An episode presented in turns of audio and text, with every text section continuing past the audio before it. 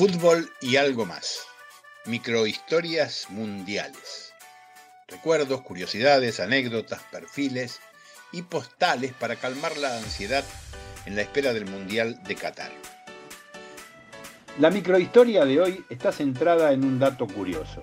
18 de los 22 futbolistas que formaron parte del plantel argentino que se consagró campeón del mundo en 1986 en México son o fueron directores técnicos casi todos con dilatadas campañas en varios equipos.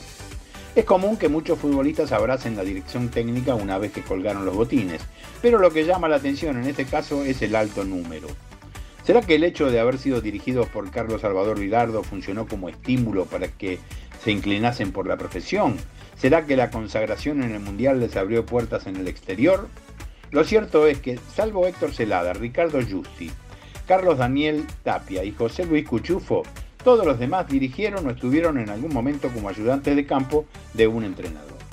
Los primeros nombres que saltan a la vista son los de Diego Maradona y Daniel Pasarela, que tuvieron a su cargo la dirección técnica en un mundial. Maradona en el 2010 y Pasarela en 1998.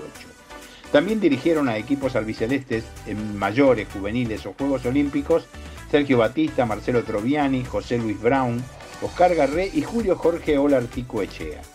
Una curiosidad es que el vasco Olartico Echea también entrenó a la selección nacional femenina. Claudio Borghi se anota en los primeros lugares de la lista porque, entre otros equipos, dirigió a la selección chilena. Néstor Rolando Clausen desarrolló una parte importante de su carrera en el exterior, Ecuador, Túnez, Kuwait y sobre todo Bolivia, donde entrenó a varios equipos. Lo mismo Jorge Burruchaga, que pasó por Paraguay, Estados Unidos y México. Neri Pumpido estuvo en Paraguay, Arabia Saudita y México.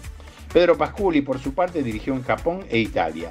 Jorge Valdano solo en España y Marcelo Troviani, experto en América Latina, pasó por Chile, Bolivia, Venezuela, Honduras y Brasil.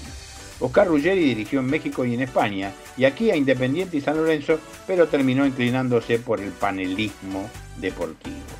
En la lista hay que agregar a Ricardo Enrique Bocini, que fue ayudante de campo de Carlos Fren, a Sergio Almirón, que entrenó a varios equipos de Santa Fe y Córdoba, a Luis Islas, que fue ladero de Maradona y ahora dirige a Sol de Mayo, y Héctor Enrique, que fue ayudante de campo de Maradona en Sudáfrica en el 2010.